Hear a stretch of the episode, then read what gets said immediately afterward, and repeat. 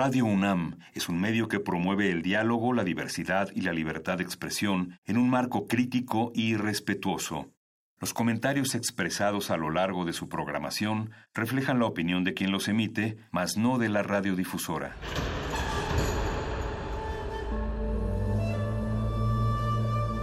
Un templo para la apreciación del ser mediante el sonido. mediante el sonido. Para nosotros. El sol sale durante la noche. Nuestros gritos llevan la mesura del silencio. Y el descontento está lleno de baile y risas. A todo, incluso a nosotros, nos resistimos. La universidad Ustedes y nosotros somos de Resistencia modulada.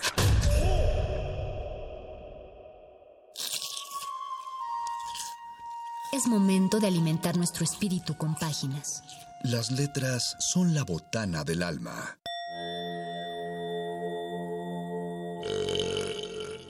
Recuerda la máxima. Los libros son como los tacos. Aún los malos son buenos. Muerde lenguas.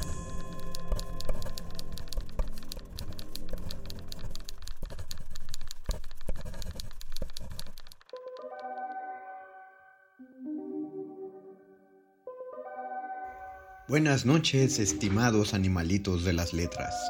Les damos la bienvenida a otra emisión de Muerde Lenguas, Letras, Taquitos y en esta ocasión Cuentos de Hadas. Los saludo a nombre de mi compañero Luis Flores del Mal. Estoy aquí en compañía de mis gatitos en este programa completamente grabado, pero dispuesto a celebrar la noche previa a la Nochebuena. Agradezco que nos estén escuchando a través del 96.1 de FM o de www.radio.unam.mx. Se preguntarán por qué estoy hablando así y es por esta noche que dedicaremos a un par de cuentos de hadas, en específico cuentos de los hermanos Grimm, porque nada queda mejor para estas fechas, estas fechas de incertidumbre y de frío, pero al mismo tiempo de esperanza y de algo de alegría para quienes sí nos gustan estas épocas navideñas, que sentarse en su sala, en compañía de sus seres queridos, o en compañía de su soledad para quienes la prefieren, de arremolinarse en su cobijita, de prepararse un sabroso chocolate caliente o un cafecito y escuchar al mago conde o al su mago de preferencia, pero en esta ocasión solo me tienen a mí, contarles algunos cuentos de los hermanos Grimm. Así que los invito a que inviten a sus seres queridos, que le escriban a las personas lejanas pero con las que están en contacto para que sintonicen el mismo programa de ustedes y que vayan a prepararse su café o su chocolate, tendrán el tiempo suficiente con esta pequeña pausa musical y después volveremos para dar lectura a algunos cuentos de hadas en este muerde lenguas de letras, taquitos y cuentos de los hermanos Grimm. Bienvenidos. Muerde lenguas. Muerde lenguas. Muerde lenguas. Somebody once told me the world is gonna roll me. I ain't the sharpest tool in the shed. She was looking kind of dumb with her finger and her thumb in the shape of an L on her forehead.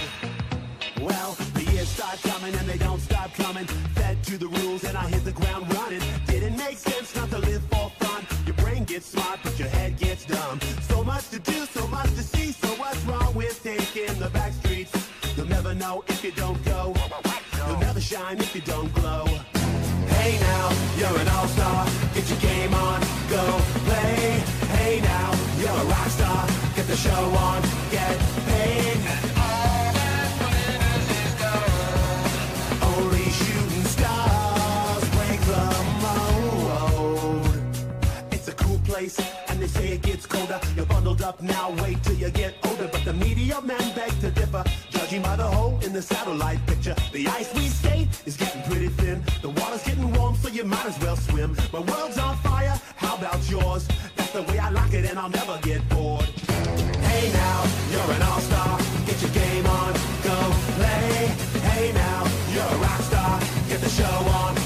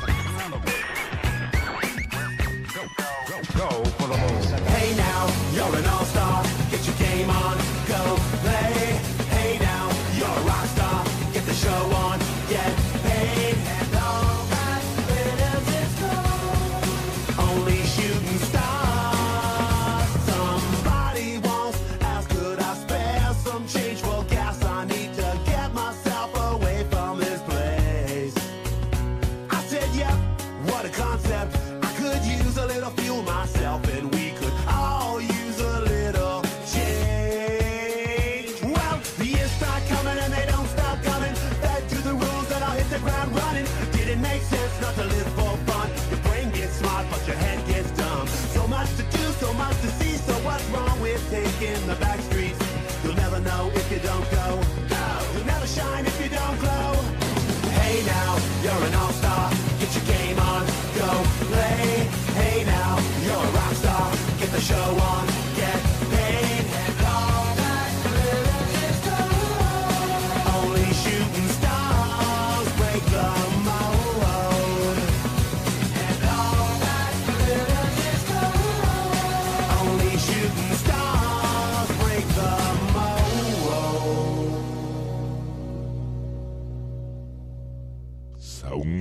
Muerde lenguas. Muerde lenguas.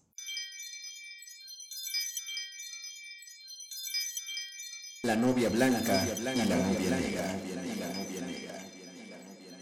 Por un campo marchaban lentamente una mujer y dos niñas, dedicadas a recoger hierbas para alimentar el ganado que tenían en casa. La mujer era madrastra de la mayor y madre de la otra.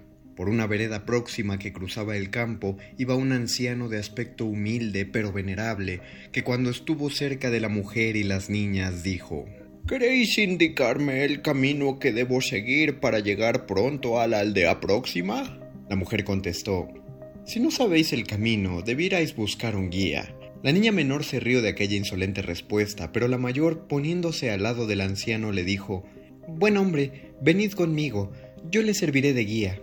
Y le acompañó hasta dejarle junto a la cruz del camino que conducía directamente a la aldea. Entonces el anciano bendijo a la niña, dirigiéndole estas palabras.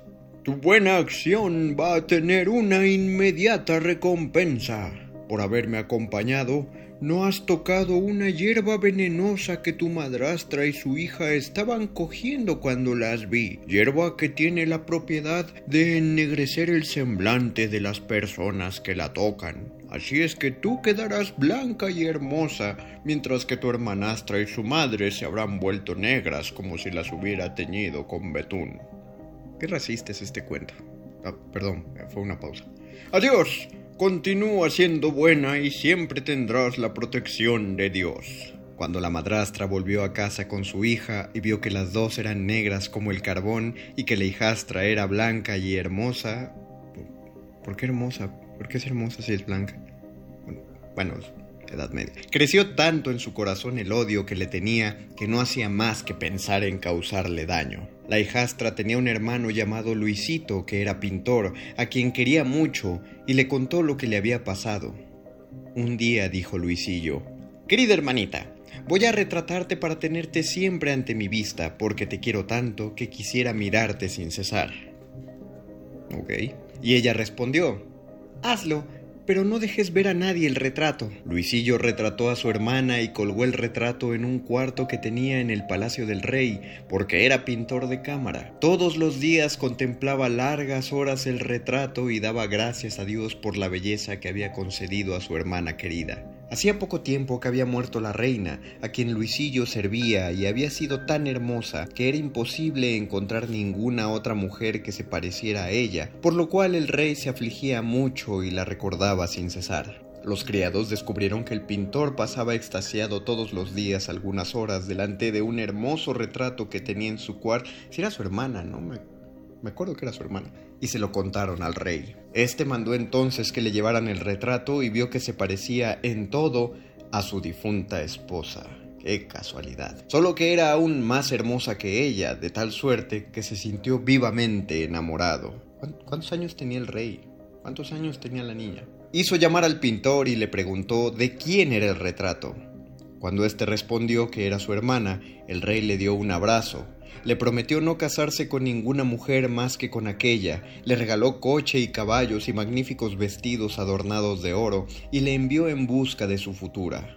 Cuando Luisillo llegó a su casa con esta noticia, su hermana se alegró muchísimo, pero la negra hermanastra, envidiosa de aquella dicha, dijo a su madre, ¿De qué te sirven ahora todas tus artes diabólicas si no puedes proporcionarme tan buena suerte como la de mi hermana? Ah, es bruja.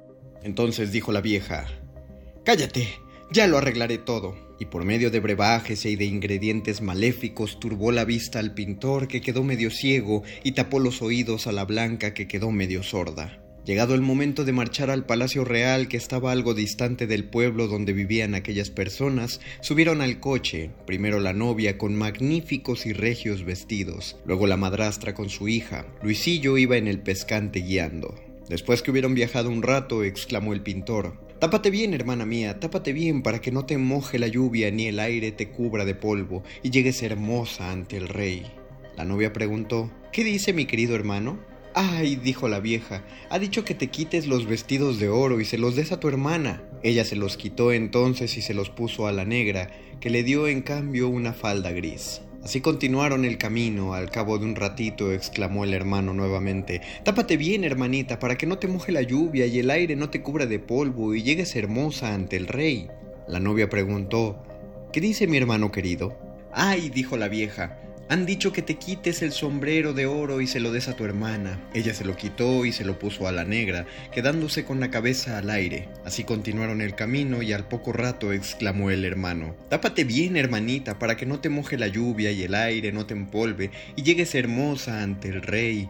La novia preguntó, ¿qué dice mi hermano querido? Ay, dijo la vieja, ha dicho que asomes la cabeza para mirarle. Pasaban entonces por un elevado puente que había sobre un río del camino y cuando la novia se levantó y se inclinó fuera del coche para mirar, las dos la empujaron y la tiraron al agua. Al caer apareció en la superficie un pato blanco como la nieve que bajó el río nadando. Cuando llegó al palacio real hizo al rey la presentación de la negra como su hermana, creyendo que era ella porque tenía turbios los ojos y no veía más que el brillo de los vestidos de oro. El rey, cuando advirtió la horrible fealdad de la que creía ser su novia, se encolerizó y dio orden de que arrojasen al pintor en un foso lleno de serpientes venenosas. Entonces la madrastra, por medio de artes diabólicas, logró fascinar al rey hasta el punto de que permitiese que ella y su hija se quedaran en palacio y hasta consiguió que el rey se casase con la muchacha negra. Una noche, Mientras la novia negra estaba sentada cerca del rey y todo el palacio se hallaba en reposo, entró en la cocina un hermoso pato blanco que llevaba en un ala un lazo formado de tela y de junco. El cocinero y el pinche pretendieron atrapar al pato para hacer con sus hígados un suculento plato, pero el animalito alado supo esquivar todo golpe y se marchó ileso por donde había ido. La noche siguiente, a la misma hora, volvió a presentarse el pato en la cocina del palacio. Corrió, revoloteó, graznó, fue perseguido y al cabo volvió a marcharse.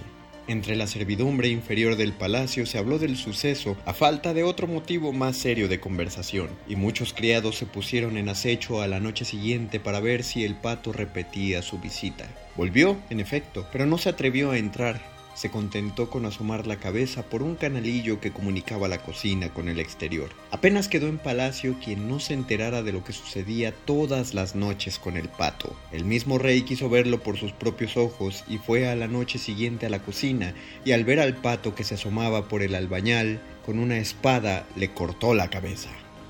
Cuando recogieron el cuerpo del pobre animal, vieron el lazo que llevaba en un ala y notaron que estaba escrito el rey leyó que decía, Estoy en una cueva que hay entre las piedras del puente. Socorredme. Inmediatamente fueron algunos criados al sitio señalado y sacaron de él a la hermosa hermana del pintor, la cual se había alimentado con pececillos del río. El rey llenóse de sorpresa y alegría, pero al verla toda mojada, mandó llevar lujosos vestidos muy preciosos para que se los pusiera. Hicieronlo así y ella contó al rey cómo con malicia e hipocresía la habían engañado y después arrojado al río donde milagrosamente había caído en aquella cueva que visitaba el pobre pato y cómo su más vivo deseo era que sacasen a su hermano de la caverna de las serpientes. Dispuso el rey que se hiciera cuanto ella quería y fue luego al cuarto donde estaba la vieja bruja, a la cual preguntó ¿Qué merece la que hace lo que vas a oír? ¿Qué merece la que hace lo que vas a oír? Ok. Y le contó lo sucedido como si le hubiera pasado a un amigo suyo. Y la vieja no comprendió la intención del rey al hacerle esta pregunta y respondió, merece que a la autora del enredo la desnuden y la echen en un cubo lleno de clavos y que después aten este a un caballo que lo arrastre por todo el mundo. ¡Wow! Es extrema la reina. Hízolo el rey con la vieja y su hija negra se casó con la bella novia blanca y recompensó al hermano de ésta con riquezas y poderío. El obrar bien siempre tiene su recompensa y las malas acciones nunca quedan sin castigo. Ah, esa es la moraleja. la novia blanca y la novia negra.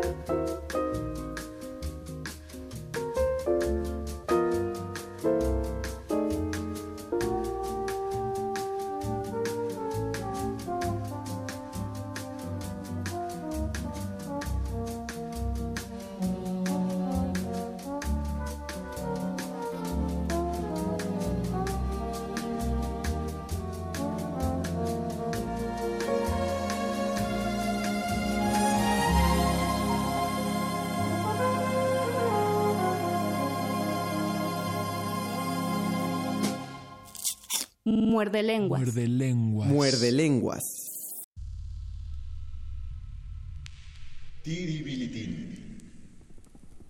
Un viejo molinero era padre de una niña hermosísima, y sucedió que una vez que el rey visitó su molino y le hizo algunas preguntas, deseando el hombre darse importancia y destacar las muchas virtudes de su hija, le dijo que era tan hábil para hilar que cuando ponía en su rueca se convertía al instante en oro. Mucho se sorprendió el monarca al escuchar esto, y como era un poco ambicioso y aficionado al preciado metal, se dijo para sí, si es cierto lo que dice este hombre, la niña posee un mérito inigualado. La llevaré conmigo y en poco tiempo mis arcas serán las más ricas del mundo. Después agregó en voz alta dirigiéndose al molinero, Si tu hija es capaz de hacer lo que dices, no debe vivir en este humilde molino. Es digna de habitar un palacio y por consiguiente, te ruego que mañana la lleves al mío, donde la someteremos a una prueba. Cuando el rey se retiró, el molinero puso al tanto a su hija de lo que había dicho aquel. Pero papá, exclamó la niña, tú sabes que no soy capaz de hacer tal cosa y que el rey se enojará. Ah, mentiroso.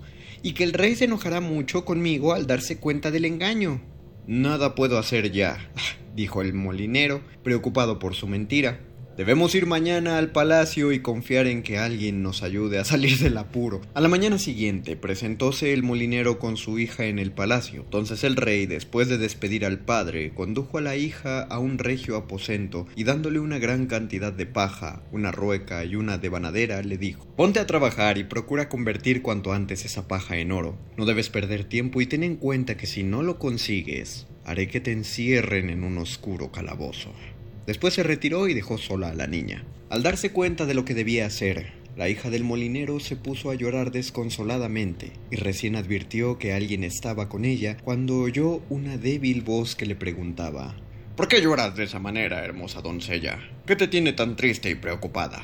Volviendo el rostro hacia el lugar de donde partía la voz, vio la hija del molinero a un enanito de larga barba blanca que la miraba sonriente. Lloro, respondió la niña conteniendo un sollozo, porque mi padre le ha dicho al rey que soy muy hábil para hilar y que todo lo que toca en mis manos se transforma en oro.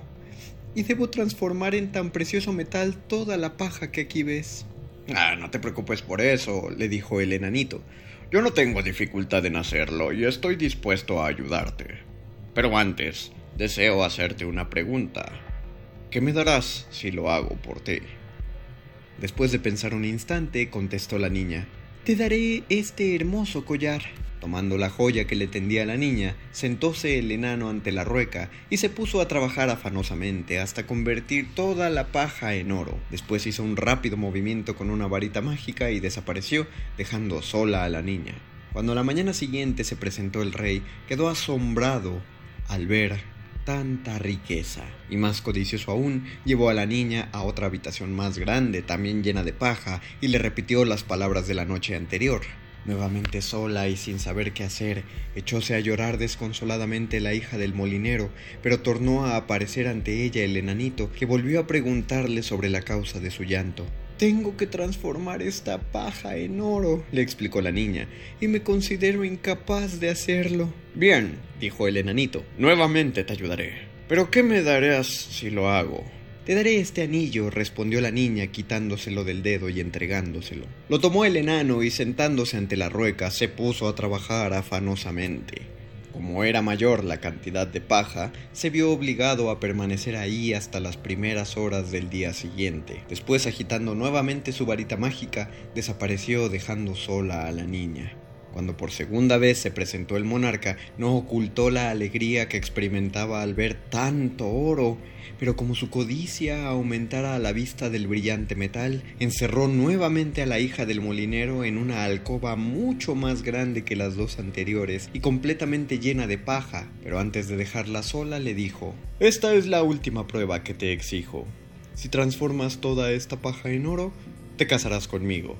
En caso contrario, te haré encerrar en la torre del palacio y nunca podrás salir de ella. No, no, pues qué ofertón. Cuando la niña quedó sola, se puso a llorar como las veces anteriores. Era tal la cantidad de paja que pensó que aun contando con la ayuda del extraño enanito no podría cumplir la orden del monarca y que por lo tanto sería castigada por éste pero por tercera vez se presentó ante ella el diminuto personaje y después de enterarse de la causa de su llanto le dijo No importa que sea tanta la cantidad de paja que es necesario transformar, tengo poder suficiente para hacerlo. Y todo consistirá en que me apure un poco más que las dos noches precedentes. Pero ¿qué me le regalarás si te saco del apuro? Buscó la niña algo para regalar al enanito, pero como ya no le quedaban joyas, dijo muy preocupada, Nada me queda por darte y volvió a sollozar amargamente. Oh, no te preocupes por eso, le dijo entonces el hombrecillo. Estoy dispuesto a ayudarte a pesar de todo, siempre que me prometas algo. ¿Y qué puedo prometerte?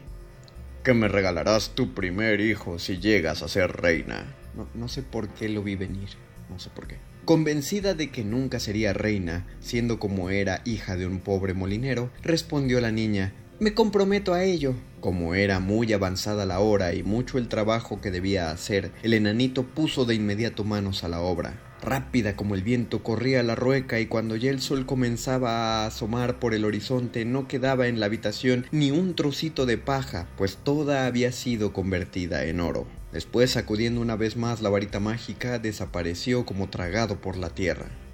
El enano, supongo. Cuando el rey vio el trabajo totalmente terminado, se sintió el más feliz de los mortales.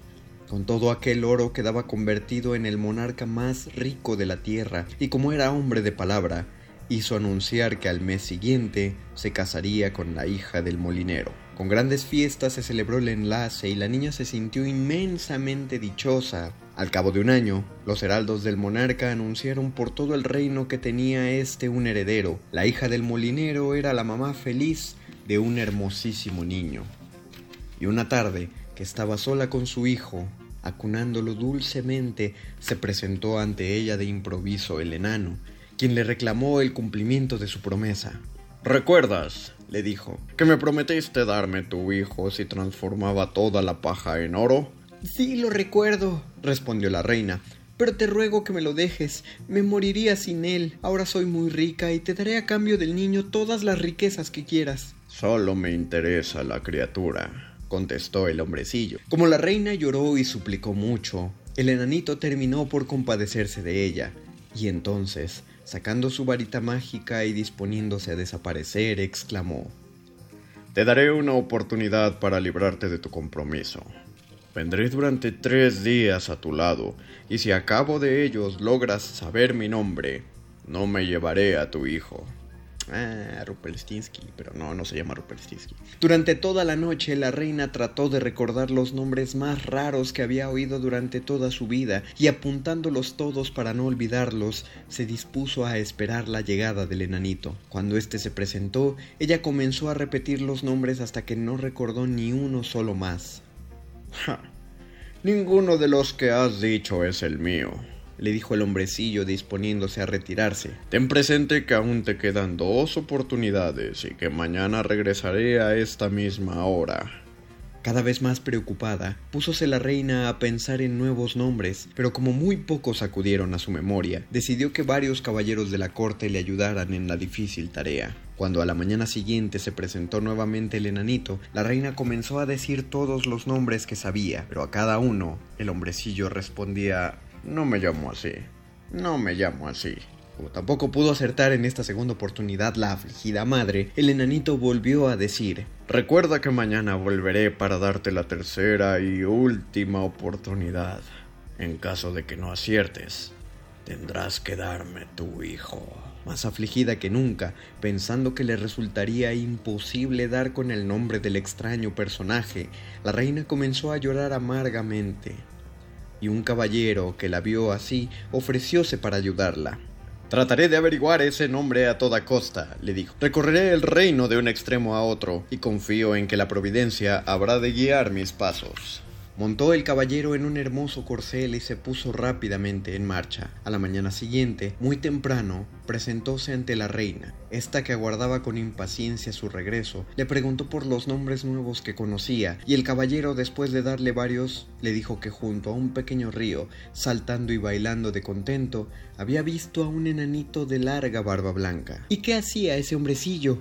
Preguntó la reina sin ocultar su ansiedad pensando que se trataba del mismo que la había visitado a ella. Cantaba alegremente, respondió el caballero. ¿Y qué era lo que cantaba? tornó a preguntar la reina. El emisario permaneció silencioso durante un momento tratando de recordar. Al fin repitió los versos que había escuchado decir al enanito. Mañana tirilutín, el príncipe será mío, y de la reina el asombro sin duda no tendrá fin cuando sepa que me nombro mago tiribilitín. La reina se puso muy contenta al escuchar el verso, y cuando por la tarde se presentó ante ella el enanito y le pidió la lista de los nombres que sabía, comenzó a decir Rolando. No es ese, dijo el hombrecillo sonriendo. Conrado. Tampoco. Barbarrubia. No. Tiribilitín exclamó entonces la reina. Al escuchar su nombre, el enanito quedó mudo de asombro. Después, terriblemente encolerizado, comenzó a gritar Una bruja te lo ha dicho. Una bruja te lo ha dicho, maldita sea. Y sin poder contener su enojo, golpeó con tanta fuerza en el suelo que hizo un agujero y por él desapareció. ¡Wow! ¡Qué agujerote! Y desde aquel día, olvidándose poco a poco del extraño y exigente enanito que tanto la hiciera tanto le hizo sufrir, pues él la ayudó. Vivió la reina feliz y contenta con su hijito y con su esposo el rey, y es que su bondad y el cariño que profesaba a los suyos la hacían acreedora del aprecio de cuantos la rodeaban. Moraleja, no le mientas al rey sobre lo que pueda hacer tu hija o, no hagas tratos con un enano, no, o no hagas tratos con una molinera que se va a volver reina. O si eres un rey, pues no importa lo cruel que seas, porque al final tus acciones se van a diluir en la historia y pues te va a ir bien igual, ¿no? Y, y, la historia va a pasar al enano y a tu esposa. No sé.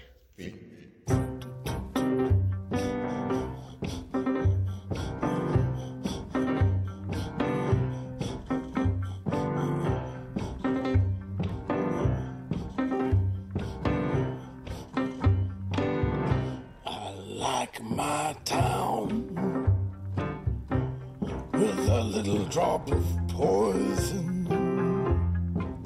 Nobody knows.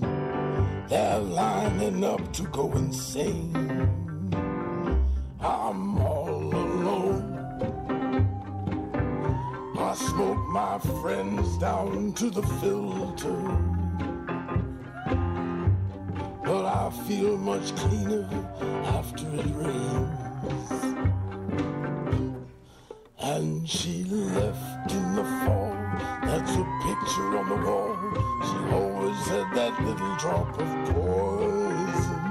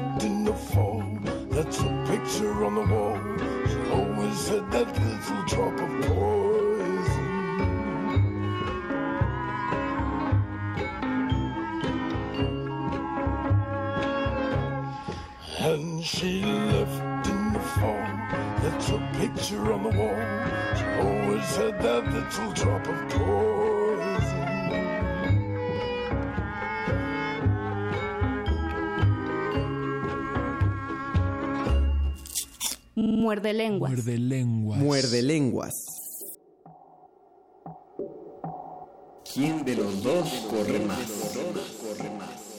Estimables jóvenes, la historia que voy a referir a ustedes seguramente les parecerá falsa, mas a pesar de su aspecto, es muy verdadera porque mi abuelo, a quien yo se la oí, acostumbraba a decir cuando nos la contaba, debe ser cierta, hijos míos, aunque no lo parece, pues de otro modo no la habrían contado. Pero el caso que la historia es del tenor siguiente. Érase la mañana de un domingo, precisamente por el tiempo en que florecía el trigo sarraceno. El sol se levantaba dorado en el azul del cielo, el viento de la mañana pasaba por los rastrojos esparciendo su frescura. Las alondras cantaban en el aire, las abejas zumbaban en el trigo sarraceno o fabuco, y los aldeanos con sus trajes del domingo se encaminaban a la iglesia. En una palabra, todas las criaturas estaban contentas y el erizo también.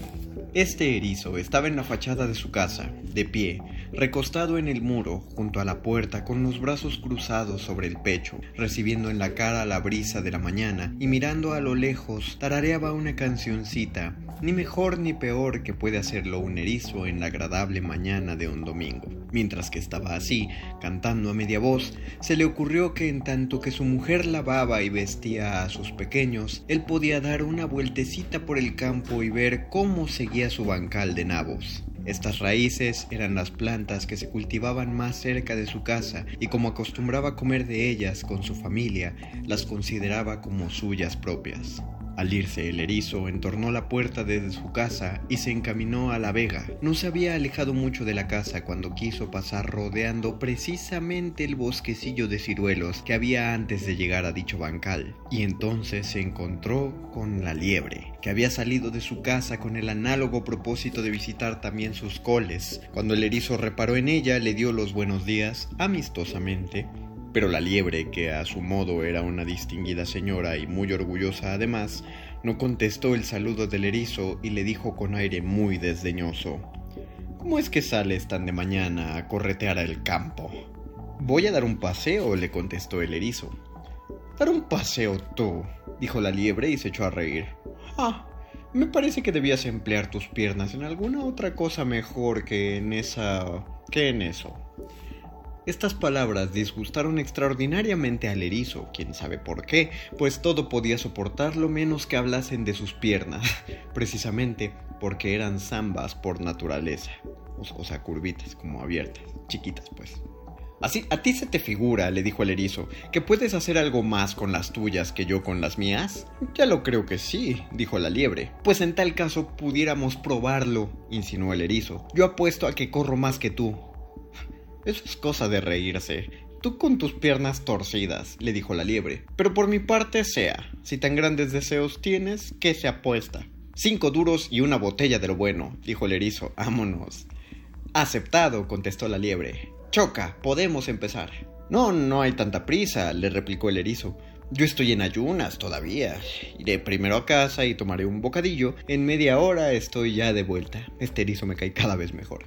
Y se marchó el erizo, pues la liebre quedó convenida. Por el camino iba pensando el erizo para sus adentros.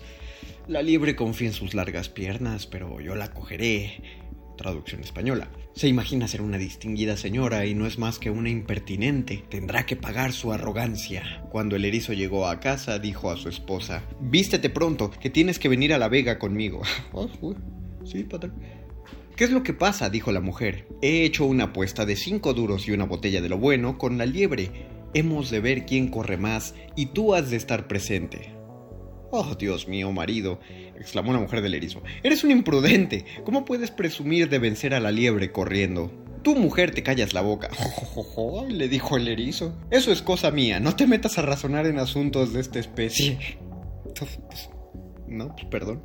Marcha, vístete y vamos pronto. ¿Qué había de hacer la mujer del erizo? Tuvo que seguirle mal de su grado. Cuando iban por el camino, en amor y compañía, dijo el erizo a su mujer, Ah, ahora escucha bien lo que voy a decirte.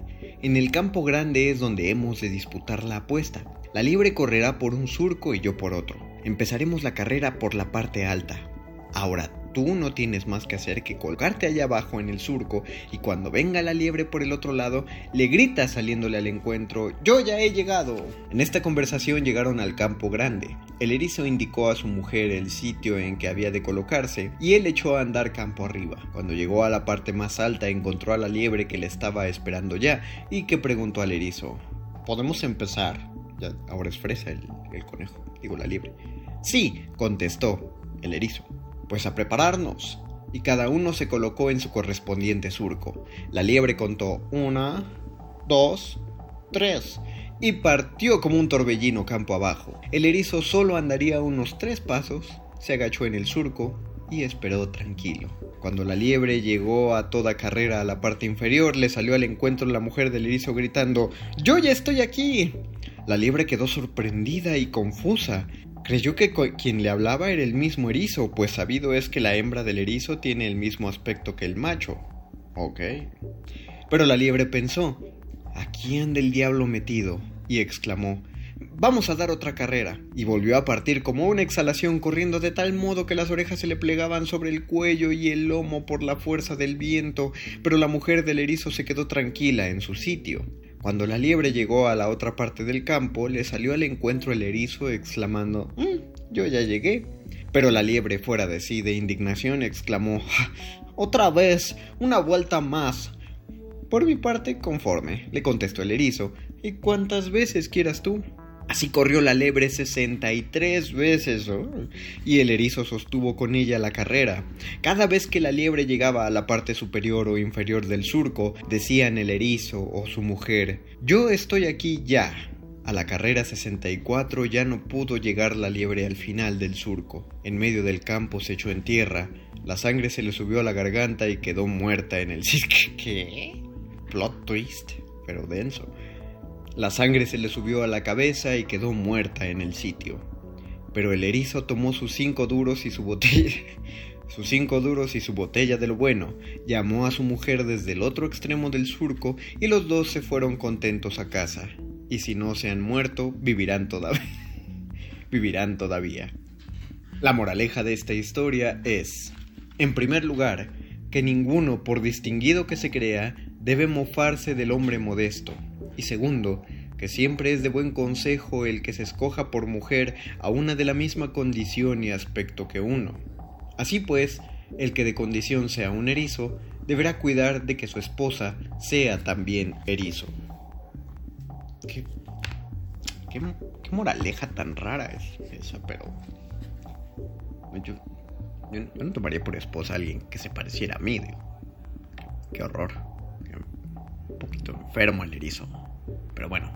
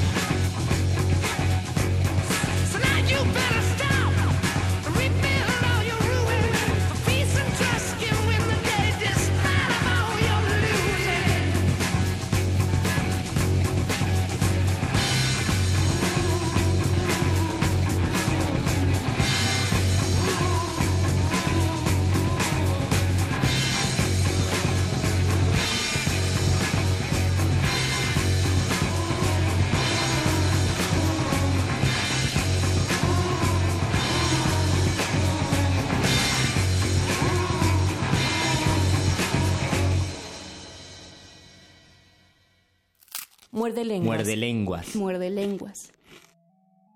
La serpiente blanca. Hace ya mucho tiempo había un rey cuya sabiduría era celebrada en el mundo entero. Sabía todo cuanto pasaba en el mundo y aun las cosas más secretas parecían llegarle por los aires.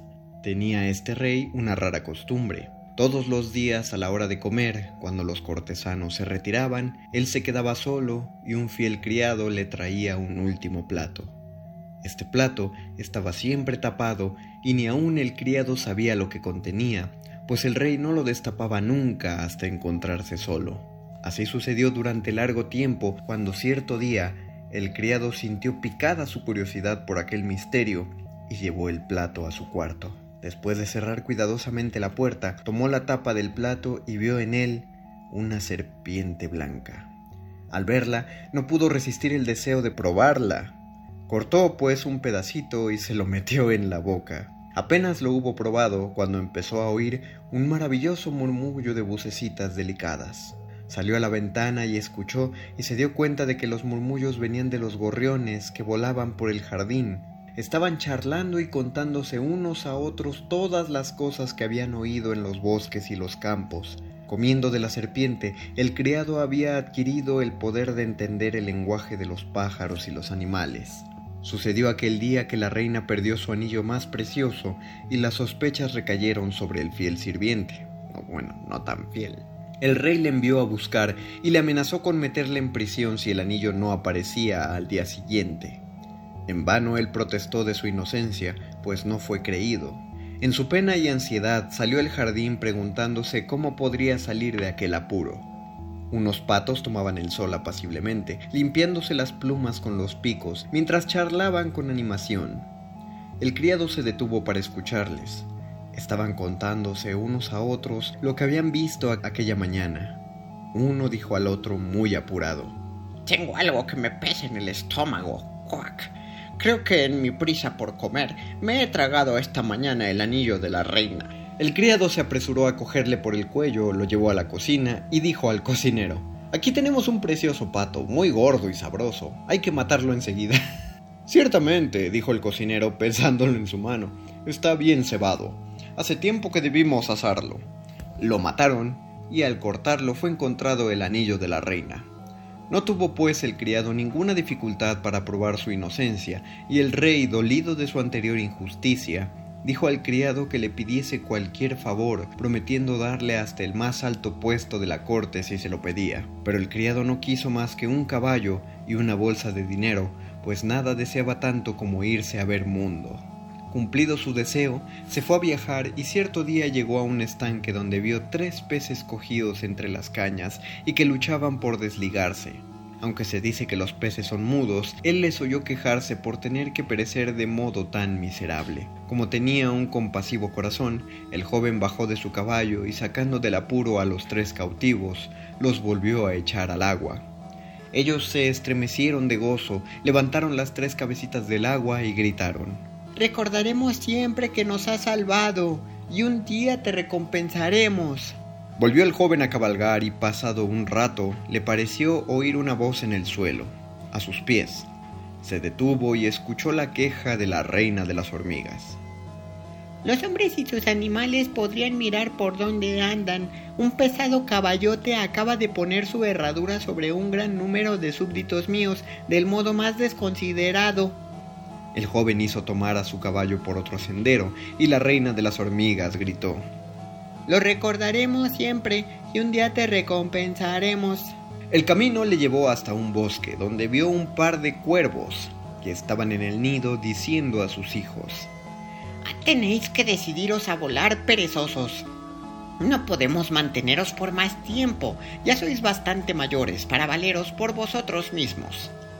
Los pobres pajarillos cayeron al suelo agitando sus alas y gritando Pobres de nosotros, ¿cómo podremos buscar nuestro sustento si aún no podemos volar?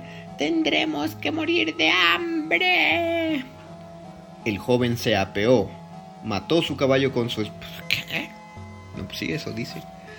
El joven se apeó, mató su caballo con su espada y dejó que el cadáver fuese comido por los jóvenes cuervos. Estos le siguieron largo rato gritando. Nos acordaremos siempre y un día te recompensaremos. Ahora no tenía otro coche ni otro caballo que sus piernas y andando andando llegó a una gran ciudad. En las calles había gran ruido y animación y un heraldo lanzaba su proclama. La hija del rey busca esposo, eh, eh, eh, decía. Pero quien quiera aspirar a su mano debe prestarse a una prueba difícil y si no acierta a realizarla, pagará con la vida. Muchos jóvenes habían intentado la prueba, pero todos habían arriesgado sus vidas en vano. Cuando el joven vio a la princesa, quedó tan prendado de su belleza que olvidó todo peligro y pidiendo audiencia al rey, se anunció como un nuevo pretendiente. Inmediatamente fue llevado a una playa y ante sus ojos fue arrojada al mar una preciosa sortija de oro. Entonces el rey le ordenó que fuese a buscar la sortija en las profundidades del mar y añadió, Si vuelves a tierra sin la sortija, serás de nuevo echado al mar hasta que perezcas entre las olas. estos retos son, son muy densos. Todos los que lo oyeron sintieron lástima del hermoso joven, pero le dejaron solo con su difícil tarea en la playa. Estaba preguntándose cómo saldría del apuro, cuando, de pronto, vio tres peces que nadaban hacia él. No tardó en comprender que eran aquellos a quienes él había salvado la vida. El pez que iba en medio llevaba una concha en la boca y la dejó en la arena a los pies del joven. Cuando éste la tomó en sus manos y la abrió, encontró en ella la hermosa sortija. Loco de alegría la llevó al rey, pidiéndole que cumpliera su promesa de darle a su hija. Pero la orgullosa princesa, habiéndose enterado de que el joven había sido un sirviente, le desdeñó y pidió que realizara otra prueba antes de otorgarle su mano. Bien ahí, princesa. Le llevó consigo al jardín y ahí esparció diez sacos de trigo entre la hierba. Antes de que salga el sol, dijo la princesa, tienes que haber vuelto a llenar los sacos sin que falte ni un solo grano, ¿eh? le dijo. El joven paseaba tristemente por el jardín, preguntándose cómo podría realizar aquella prueba, y como no veía posibilidad de lograr lo que la princesa le había pedido, esperaba que llegase la hora de ser conducido a la muerte. Mas en el momento en que el primer rayo del sol cayó sobre el jardín, vio a su lado los diez sacos llenos de trigo hasta arriba, sin que un solo grano se hubiera perdido. La reina de las hormigas había trabajado toda la noche con miles y miles de sus súbditas, y las agradecidas criaturas habían recogido el trigo y llenado los sacos. La princesa llegó entonces al jardín y vio con asombro que el joven había cumplido la tarea pero todavía no estaba satisfecha con su orgulloso corazón y dijo, si he tenido poder para cumplir dos pruebas, no será mi esposo hasta que me traiga una manzana del árbol de la vida. El joven no tenía la menor idea de dónde se encontraba el árbol de la vida. Sin embargo, salió de palacio y anduvo, anduvo y anduvo mientras sus piernas quisieron llevarle, pero sin esperanza de hallar lo que la princesa pedía. Cuando hubo caminado a través de tres reinos, pasó una noche por una selva oscura y se echó a dormir debajo de un árbol. Oyó ruido en las ramas y se despertó. Una manzana de oro pendía sobre su cabeza. Al mismo tiempo, tres cuervos llegaron volando y se detuvieron en sus rodillas diciendo, Somos los tres cuervos a quienes salvaste la vida. Al hacernos mayores y saber que buscabas el árbol de la vida, volamos sobre el mar hasta el fin del mundo, donde está el maravilloso árbol del cual te traemos uno de sus frutos. El joven entusiasmado se detuvo en su viaje, tomó la manzana de oro y la llevó a la hermosa princesa, quien al verle tan valiente y poderoso no tuvo excusa que dar y se casó con él. El joven y la princesa partieron la manzana de la vida, la comieron juntos y el corazón de la princesa rebosó de amor y juntos vivieron felices hasta los cien años. Fin. Muerde lenguas. Muerde lenguas. Muerde lenguas. Así concluimos esta noche de lectura ante la chimenea y los gatitos de cuatro cuentos de los hermanos Grimm, que probablemente no son de los más conocidos, pero sí están aquí en mi edición de Porrúa. Ojalá les haya gustado. Cualquier comentario, duda o aclaración que tengan sobre esta lectura pueden escribirnos a Facebook Resistencia Modulada, a Twitter arroba Rmodulada.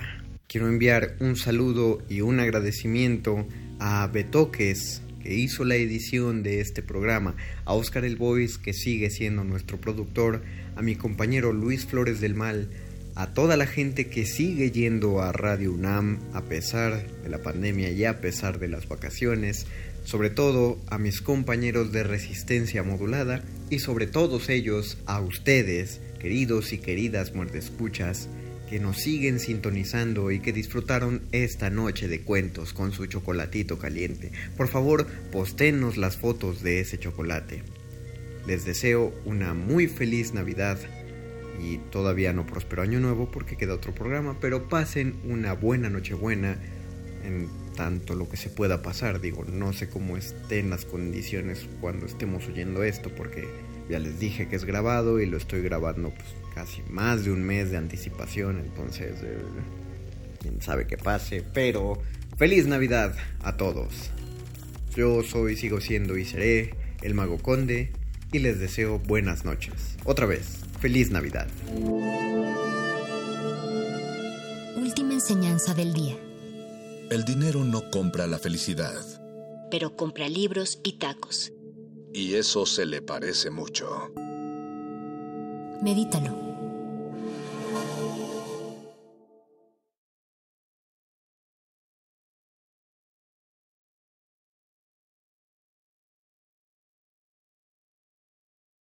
Un individuo puede resistir casi tanto como un colectivo, pero el colectivo no resiste sin los individuos. Manifiesto.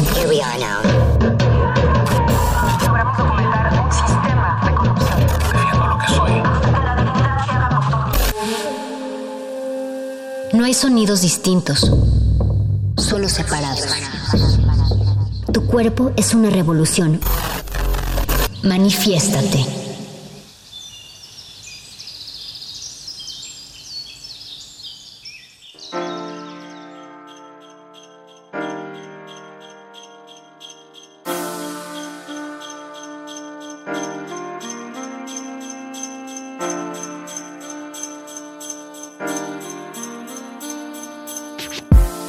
Te llamas? Donatiu, Donatiu, Donatiu, ¿qué te imaginas que hay en el futuro? Árboles. ¿Y qué más? ¿Cómo son los coches del futuro? Donatiu, Donatiu. Grandes. ¿Y cómo te Vuel- imaginas? Las vuelan, casas. Las casas. vuelan, vuelan. ¿Los coches vuelan? ¿Cómo te imaginas las casas del futuro? Altas, altas, altas, sí. ¿Con qué? ¿Con más tecnología? ¿Y a las personas cómo se las imaginan? Mm, Normales todavía. Como ahorita. Yo ahorita. Como ahorita. ¿Las personas? Altas, sí.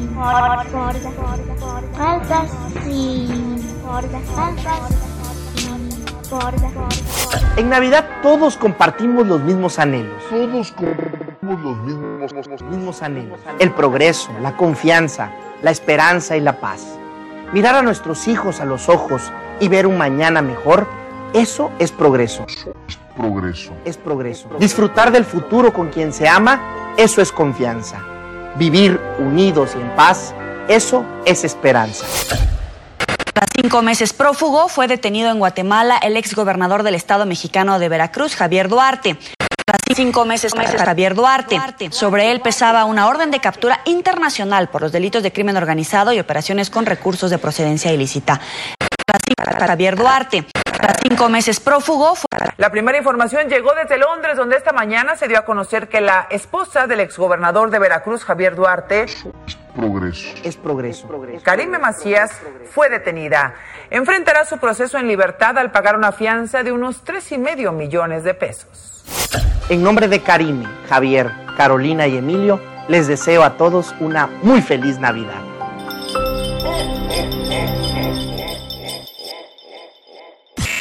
Manifiesto.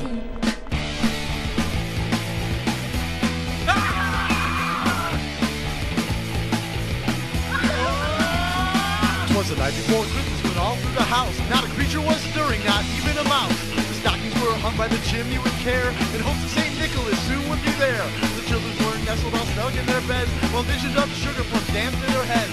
And Mama in her kerchief and I in my cap had just looked down for a long winter's nap. When out on the lawn there awoke such a clatter, I sprang from my bed to see what was the matter. Away to the window I flew like a flash, tore open the shutters and threw up the sash. The moon on the breast of the new fallen snow gave the luster of midday to objects I wondering? I should appear but a miniature sleigh, and eight tiny reindeer with a little old driver so lively and quick. I knew in a moment it must be Saint Nick, more rapid than eagles and sportsmen they came, and he whistled and shouted and called him by name. Now Dasher, now Dancer, now Prancer and Vixen, I'm Comet, I'm Cupid, I'm Donner and Blitz, to the top of the boards, to the top of the wall. Now dash away, dash away, dash away all.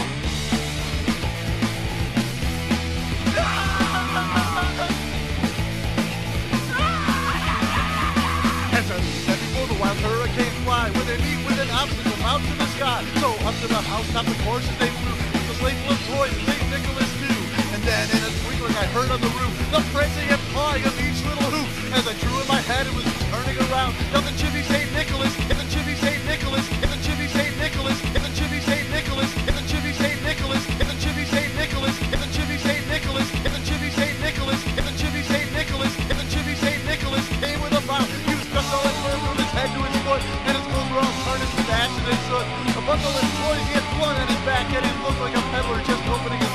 His eyes, how they twinkled, his dimples, how merry. His cheeks were like roses, his nose like a cherry. His droll little mouth was drawn up like a bow, and the beard of his chin was as white as the snow.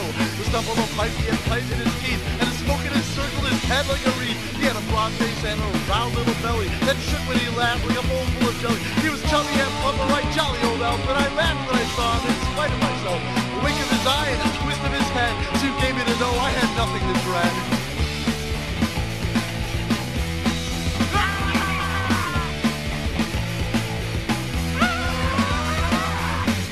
But went straight to his work, and filled all the stockings and turned with a jerk.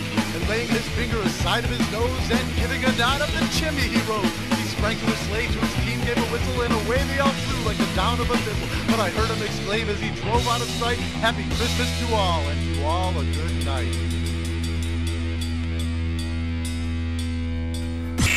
Manifiesto. Es tiempo de esperanza, de aprender del pasado, de actuar en el presente y de planear para el futuro. Llenemos nuestros corazones de este ánimo para empezar el 2003 con renovados bríos, con la energía que reclama la construcción del México fuerte, al día y a la vanguardia que todos queremos. Felices fiestas.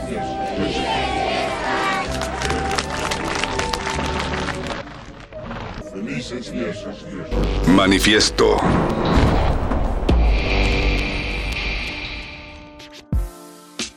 ¿Su escuela cómo la imaginan? Con robots, con robots, con robots, con robots, con robots, ¿no? con robots. Tal vez. Yo pienso que los maestros, o que los maestros ya van a ser así robots, o que los escritorios van a ser ya más avanzado todo, más con más tecnología, seguridad, bueno pues más, bueno pues más seguridad, como robots, bueno pues más seguridad, ¿Su escuela cómo la imaginan? seguridad, bueno pues más, más seguridad, bueno pues más seguridad, bueno pues más seguridad, más seguridad, más seguridad. Muy buenas noches. Muy buenas noches. Estamos aquí reunidos con un hermoso grupo de niñas y niños que vienen de varios albergues e instituciones de nuestro país. Y también estoy acompañado de mi esposa y de mis hijos para hacer una posada. Yo quiero aprovechar esta ocasión para desearles a todos los mexicanos amor, paz y armonía en estas fiestas de Sembrina. Paz y armonía. Esta temporada es la apropiada para estar en familia y para decirle a los nuestros cuánto nos importan y cuánto los queremos. Paz y armonía. Es un buen momento para reflexionar sobre todo lo que hemos hecho a lo largo del año y lo que queremos hacer el próximo. Muy buenas noches. Muy buenas El espíritu de la Navidad nos da la oportunidad de desearle paz en la tierra a las mexicanas y los mexicanos de buena voluntad.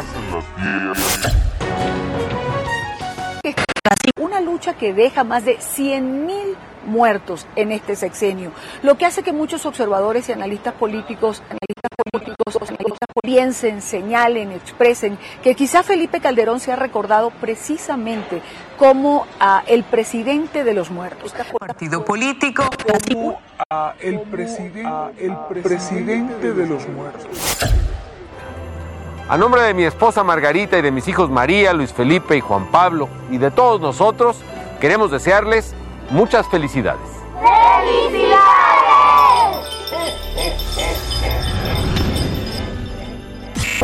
Manifiesto.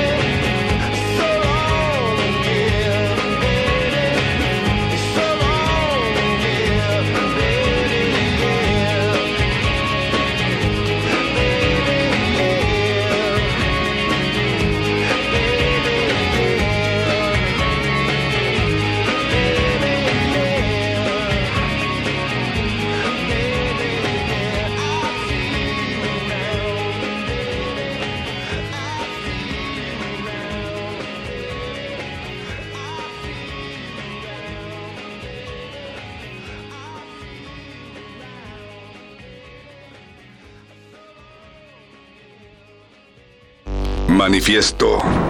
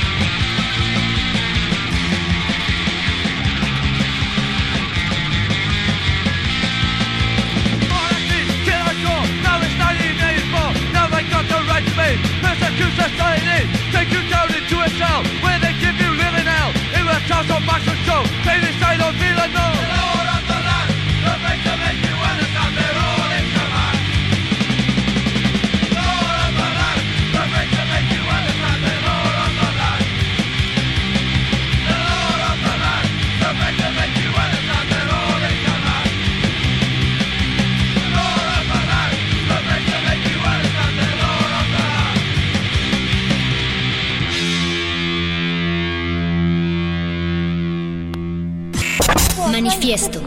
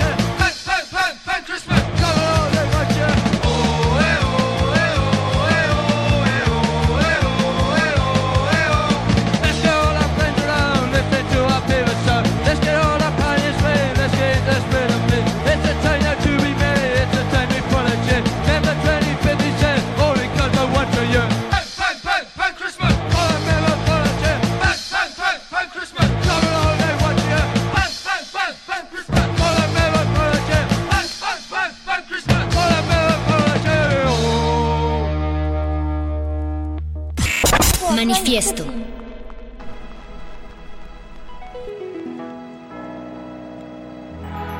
If God came down on Christmas Day, what would he think? What would he say? Would he notice all we've done? Or just about all seldom one? I think I know what God would say if he came down on Christmas Day. He'd say to every boy and girl, Where's the oil I gave to the world?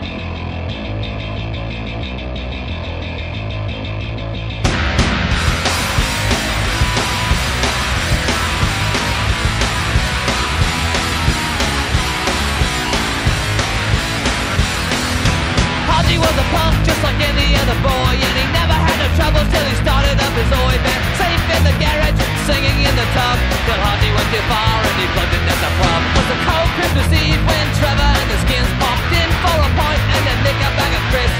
Trevor liked the music but not the unity. He unwound Haji's turban and he knocked him to his knees. The God came down on Christmas Day. I know exactly what he'd say. He'd say, I to the punks and I to the skins But I to the world and everybody wins Haji was a bloody mess, he ran out through the crowd. He said, we'll meet again, we are bloody yet unbowed Trevor called his bluff and told him where to meet Christmas Day on the roof down on 20 Oxford Street. If God came down on Christmas Day I know exactly what he'd say. He'd say, I to the punks and I to the skins But I to the world and everybody wins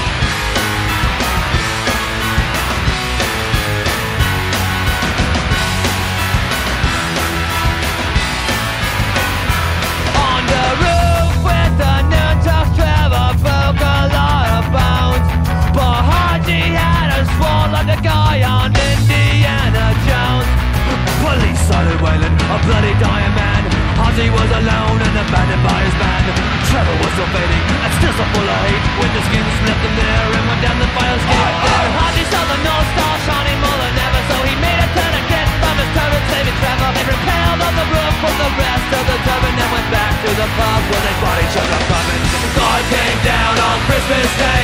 I know exactly what he'd say. He'd say, I to the pump and I to the skin But I to the world and everybody wins If God came down on Christmas Day. I know exactly what he'd say. He'd say, I to the pump and I to the skin But I to the world and everybody wins I, I. Manifiesto. ¿Teléfono? No. ¿Viper? Claro, así nomás les digo, tírame un bipazo. Tírame un bipazo. Tírame un bipazo. Con Viper, solo marcan un número local, dan la clave y el mensaje a la operadora y en menos de 30 segundos lo recibe claro y completo. Reciba un número ilimitado de mensajes a un bajo costo. Solicítelo ya. Con Viper, tírame un bipazo. Un. ¿Ya llegó Santa Claus? Las operadoras están esperando tu llamada. Llama ahora mismo a Telecasa. Los cuatro discos compactos de Selena, que incluyen sus más grandes éxitos, solo llamando al 915. Que tiene un nuevo look, se ve sensacional. ¡Es que en barba mágica!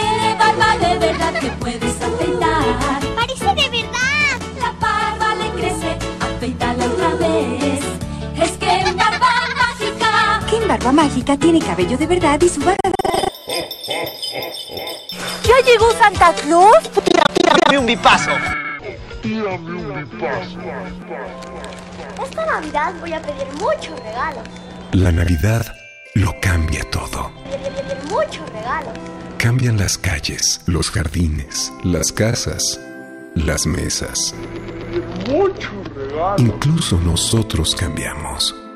Que la alegría y la felicidad no dure solo estos días. Que dure todo el año. Muchos regalos. Feliz Navidad. Esta Navidad voy a pedir muchos regalos.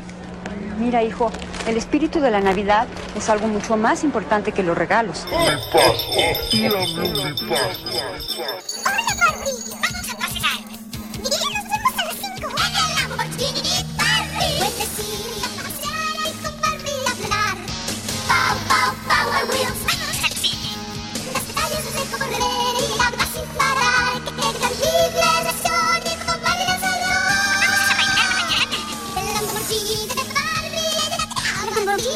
power Wheels tiene el teléfono con 10.000 frases diferentes. Este bicho ¿Ya llegó Santa Claus?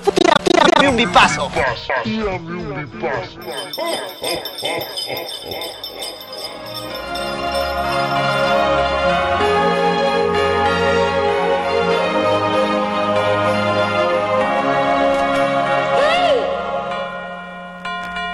Compartir es el verdadero espíritu de la Navidad. Feliz Navidad.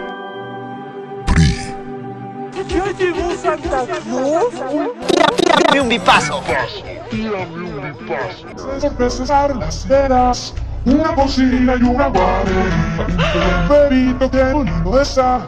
Llévame contigo de Crash Bash. Saca tu botella, fantasía, al su familia. Mira los juguetes, vas a cabalgar. En su bonita en la basulla. Llévalos contigo a donde quieras ir. Feliz Navidad. Bipazo. En el trópico estamos más festivos que nunca. Del 6 al 18 de diciembre, Feria Nacional de Navidad Tabasco 96. Exposición Nacional de Artesanías. regalos navideños, Calzado y piel. juguetes, Cocina. eventos artísticos, Culturales. tradiciones mexicanas. Villahermosa te espera del 6 al 18 de diciembre. Feria Nacional de Navidad Tabasco 96. ¡Vive la Navidad del Trópico! Manifiesto. Hark the herald angels sing, glory to the newborn King. Peace on earth and mercy mild, God and sinners reconciled. Joyful all ye nations rise, join the triumph of the skies. With the angelic horns proclaim, Christ is born in Bethlehem. Hark the herald angels sing, glory to the newborn King. Christ the highest heaven adored,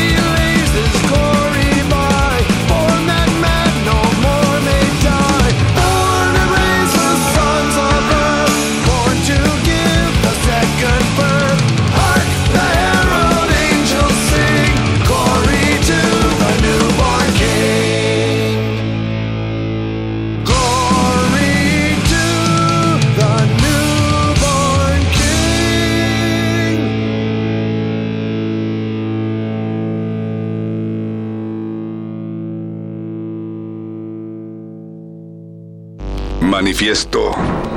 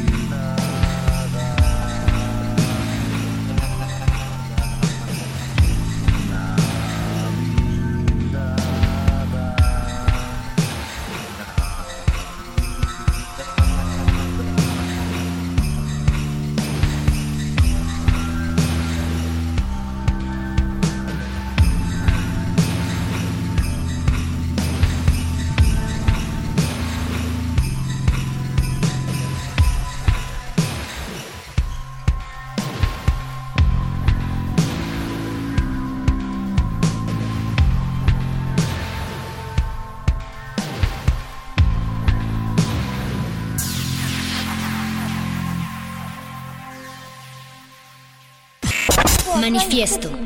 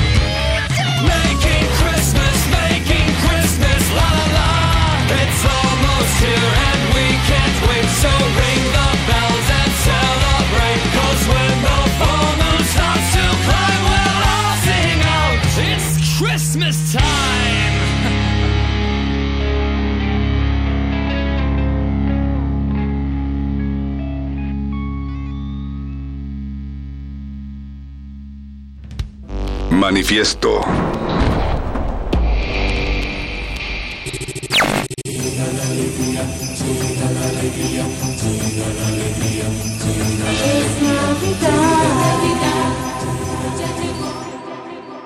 De todas las épocas del año. De todas las épocas del año, la que más me gusta es esta, porque permite que se reúna la familia, los amigos, la comida, ¿Te gusta el pavo, los romeritos? ¿Te comes todo, amor? todo. Y también me gusta mucho la parte de hacer propósitos de año nuevo. Y es que son compromisos, compromisos con uno mismo. Y yo sí cumplo. ¿eh? Yo sí, sí, sí, yo sí cumplo. Yo yo cumplo. Mi propósito es ser la mejor persona que yo pueda ser como hombre, como padre, como esposo, como profesional, como político. Con las faldas bien puestas, tomando el toro por los cuernos y dando la cara. Yo sí cumplo en todo. Robles es la primera funcionaria encarcelada de un gobierno señalado por diversos casos de corrupción. Robles dormirá en la cárcel. Peña Nieto quizá dormirá preocupado. Porque deseo que todos los mexicanos encuentren en mí confianza y esperanza. Y entiendo que eso significa trabajar más que nunca, escuchar la mayor cantidad de personas y comprometerme con sus necesidades. Angélica, nuestra familia y yo les deseamos muchísima felicidad. Salud, amor, alegría. Felicidades.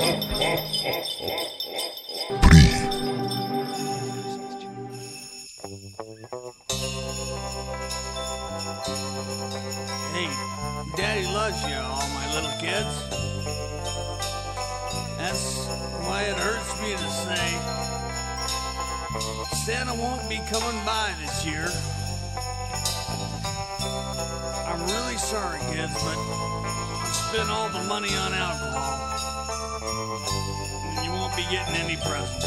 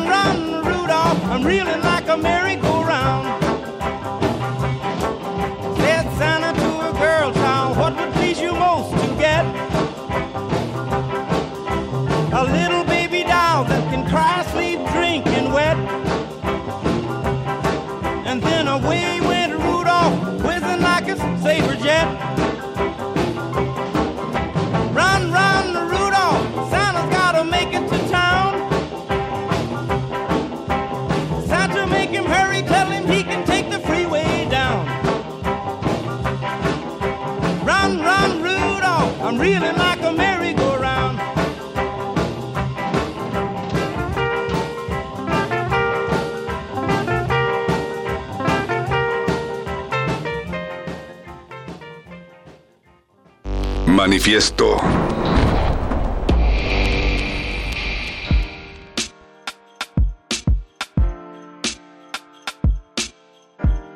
Yo no sé si le sepa contestar. ¿Cómo se llama? ¿Cómo te llamas? ¿Cómo te llamas? Ah, ¿Y cómo te imaginas la ciudad en el futuro?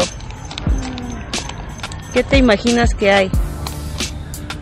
¿Cómo te imaginas? ¿Cómo te imaginas? No sabe ni le va a contar. bueno. ¿Cómo te imaginas? ¿Te imaginas? ¿Te imaginas? ¿Te ¿La ciudad? ¿Grande, pequeña o grande? Grande. ¿Y qué tiene? ¿Tiene coches? ¿Tiene qué tiene? Coches. ¿Y qué más? Coches. Cosas. ¿Y qué más? ¿Agua? Coches. ¿No? bueno, gracias. Gracias. La ciudad del futuro, ¿qué coches hay? Unos eh, chiquitos, pero así. Eh, ¿Y cómo son los edificios del futuro? Eh, como los de China. ¿Cómo son los edificios de China? Eh, son así y no sé qué más. ¿Y los juguetes del futuro? ya sé. Son como los anteriores, pero más nuevos. Los anteriores, pero más nuevos. Tú, amiguito, ¿cómo te imaginas los juguetes del futuro? Son como los anteriores, pero nuevos. ¿Cómo te llamas, amigo? Emanuel. Emanuel. Gracias, Emanuel. Anteriores, pero más nuevos. ¿Qué- Pues así como estamos, me imagino que todos los perros podrían volar. El pa- los árboles ya no serían así, sino serían como de pura tecnología. Y ya en la ciudad ya no sería así, sería más cambiada, sería más cambiada. ¿Cómo te imaginas las casas del futuro? Pues Yo me las imagino que... Yo pienso, yo pienso que podrían estar más altas, que eso es y la vez chiquita, pero adentro es muy grande. ¿Y los juguetes del futuro cómo son? Pues ya no serían como los de ahorita, serían más tecnológicos. Como una muñeca que habla y llora y así. Como una muñeca que habla y llora y como una muñeca que habla y llora. ¿Imagina el futuro? Sí. ¿Cómo te imaginas el futuro, amiga? La ciudad del 2050, ¿qué cosas tendría? Que tenga cosas más tecnológicas. ¿Cómo tal qué? Como más, como más tipos de robots. Ok. Mm, computadoras más, este, más inteligentes y comida más rara. Comida rara. ya. ¿Y los juguetes del futuro cómo serían? Pues. Como que. Si. Como que tuvieran así como si cambiaran las expresiones o algo. O que pudieran hablar, tal vez. ¿Y la escuela del futuro cómo sería? Con más tecnología. Con estudiantes. Con menos estudiantes, tal vez. Con. Y con maestros más, este. Más. Más inteligentes. Más inteligentes. Inteligentes. Inteligentes. ok, muchas gracias. Gracias, muy amable. Hola, amiguito. ¿Cómo te llamas? Santiago. Santiago, ¿cómo te imaginas los juguetes del futuro? Este, un campo. Pero ¿cómo? ¿Y los juegos? Los juegos, este.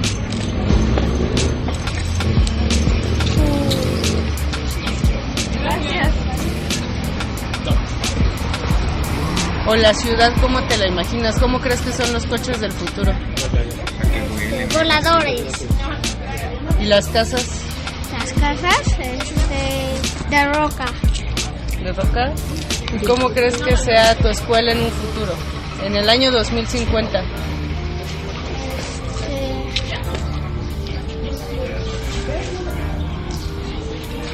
Este, tendría nombre diferente. ¿Y cómo lo son los maestros? Diferentes. Pero ¿cómo? cómo?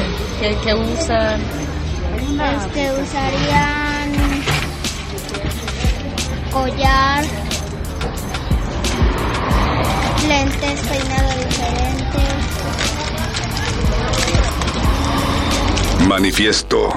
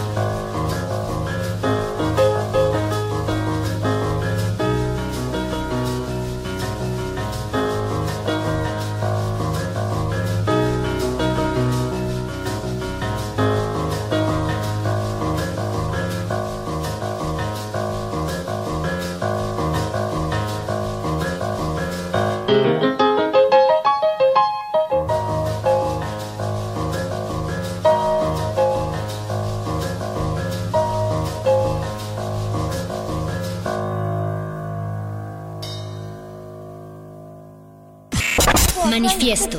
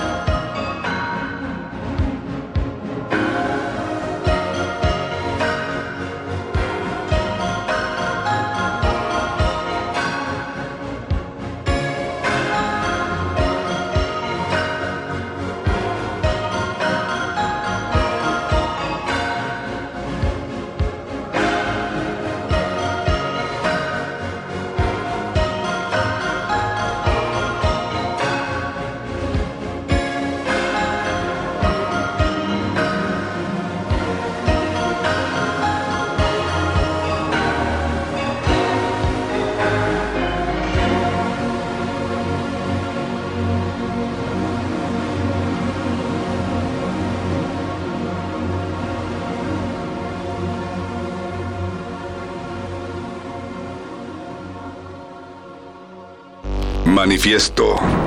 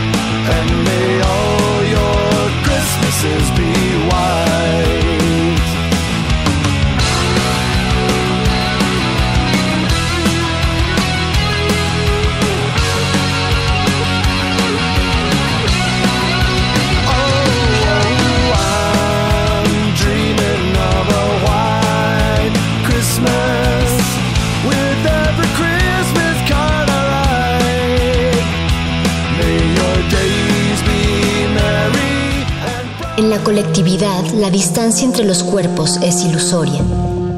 Pero en esa distancia está nuestro manifiesto.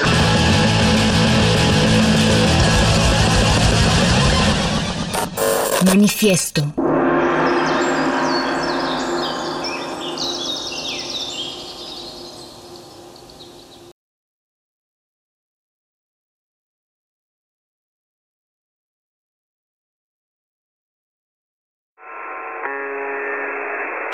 Tengan mucho cuidado. Primero empiezan con las rodillas, después los cubrebocas. Óiganme bien, por favor. Mirad al campo, cuidado con el... No hay nada de qué preocuparse. No hay nada que debas pensar. Todo está bien. Nada está mal. Si te mueves, te expones. El mundo exterior no debe preocuparte. Todo va a estar bien. Resistencia modulada 5G. Bienvenidos al nuevo orden radiofónico. Como dijo el sabio Playlist Zoo, el viaje de las mil canciones empieza siempre con la primera reproducción.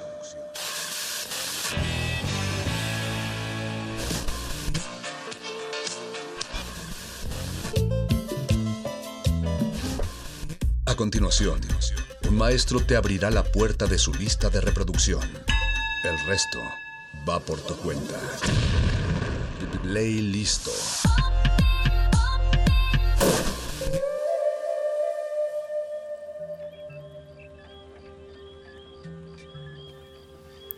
Muy buenas noches, yo soy Eduardo Luis, gracias por seguir en Resistencia Modulada. Hoy vamos a escuchar la segunda parte de El Tropin Mantras que armé hace un mes. Es una selección musical de sonidos tropicales con influencias ambient. Es como una canción de Enigma, pero remixeada con reggaetón. Todo esto desde el trópico. Trópico de cáncer, obvio.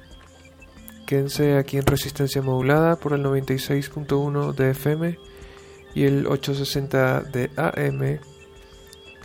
También nos pueden escribir mensajes a arroba Rmodulada en Twitter y en Instagram y en Facebook como Resistencia Modulada.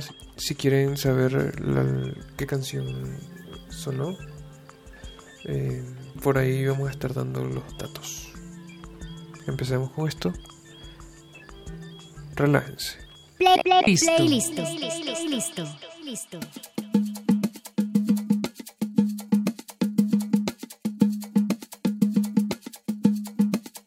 Sorry if my moods are rubbing off on you. You might like me too much for your own good. Started out so simple, ended somewhere new. What are we to do with? Are we built for two? Losing conscience, somebody has to see. We can hold each other accountable, baby. What is left to lose, but what can be improved?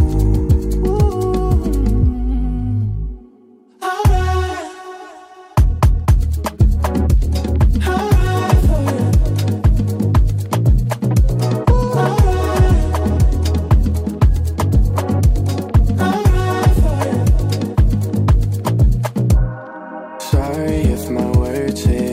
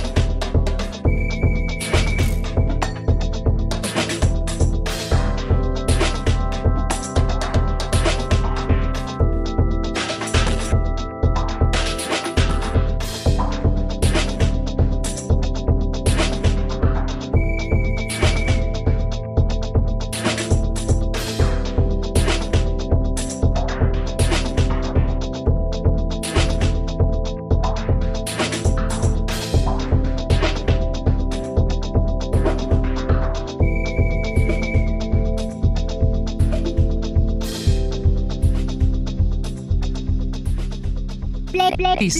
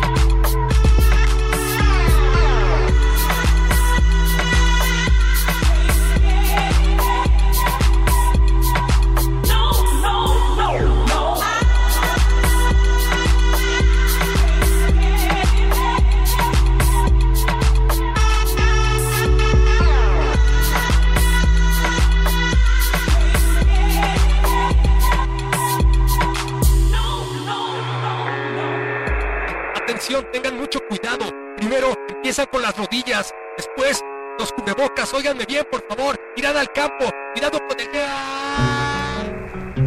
No hay nada de qué preocuparse. No hay nada que debas pensar. Todo está bien. Nada está mal. Si te mueves, te expones. El mundo exterior no debe preocuparte. Todo va a estar bien. Resistencia modulada 5G. Bienvenidos al nuevo orden radiofónico.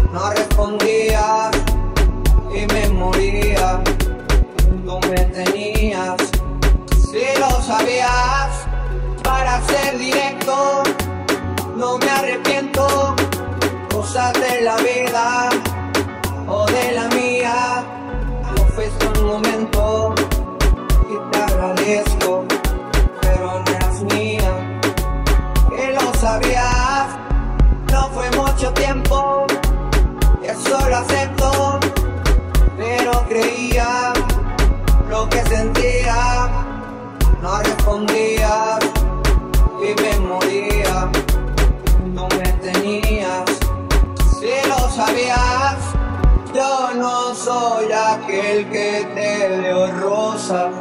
Pero te di mi corazón y es más valiosa la forma en que te trataba y lo superé.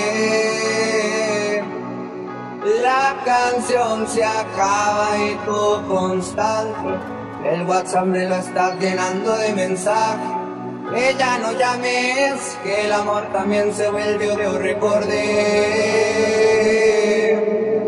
Leo Pecho.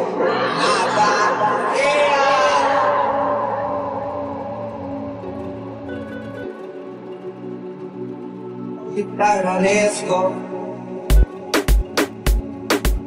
Te agradezco.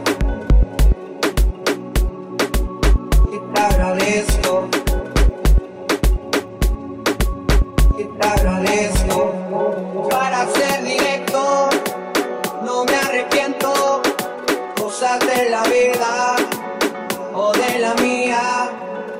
No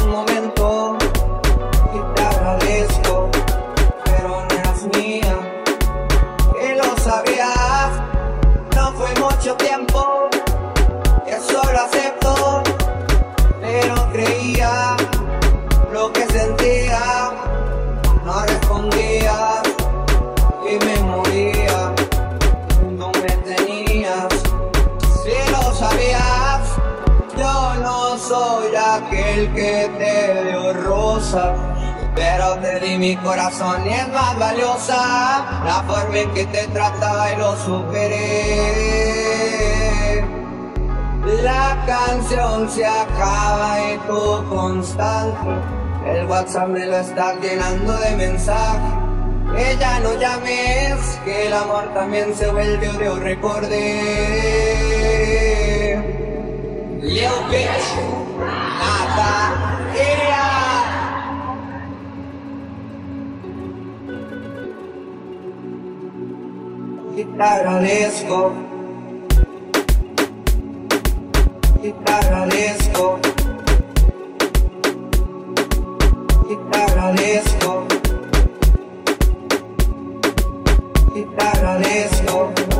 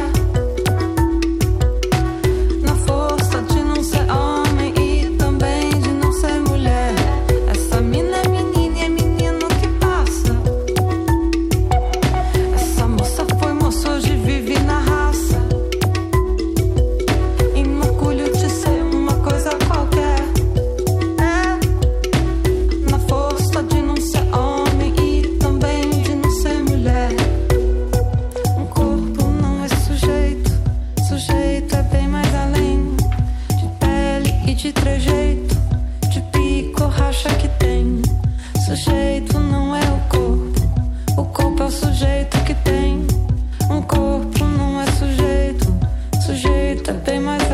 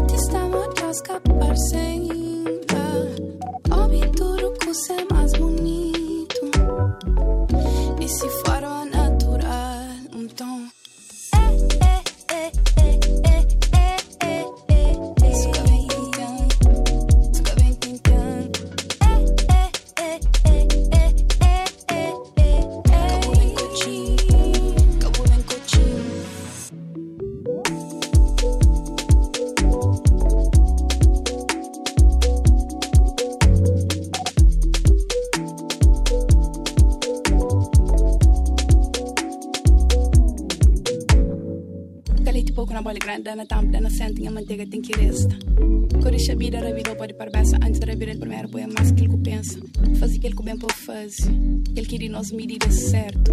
Mas a trancar no sonho é subestimar numa. Spretonelos cada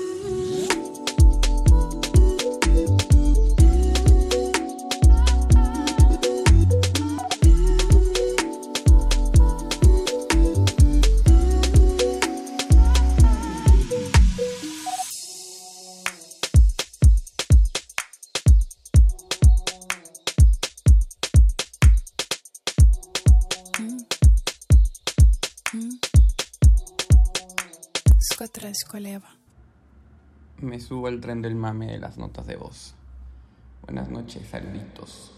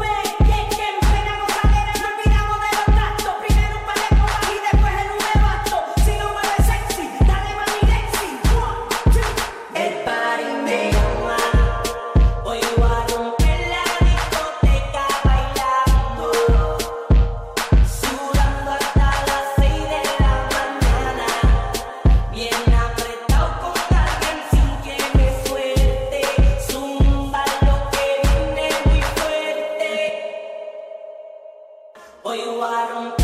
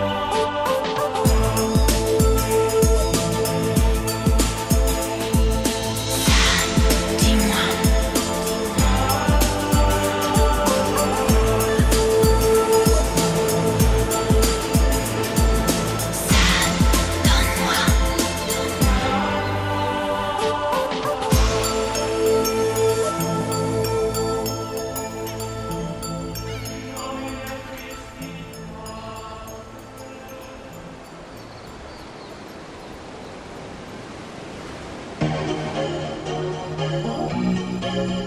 you.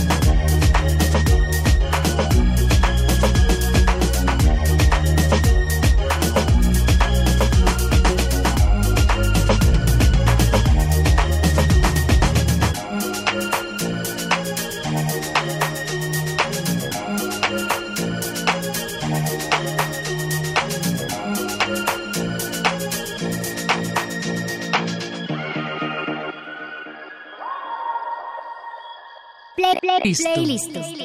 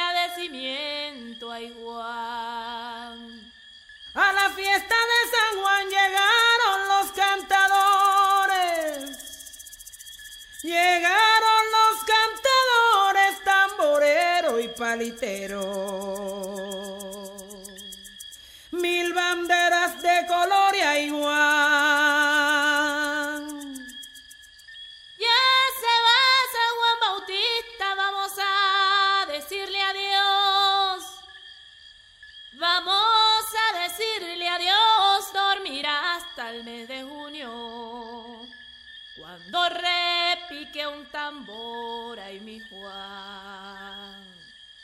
Adiós.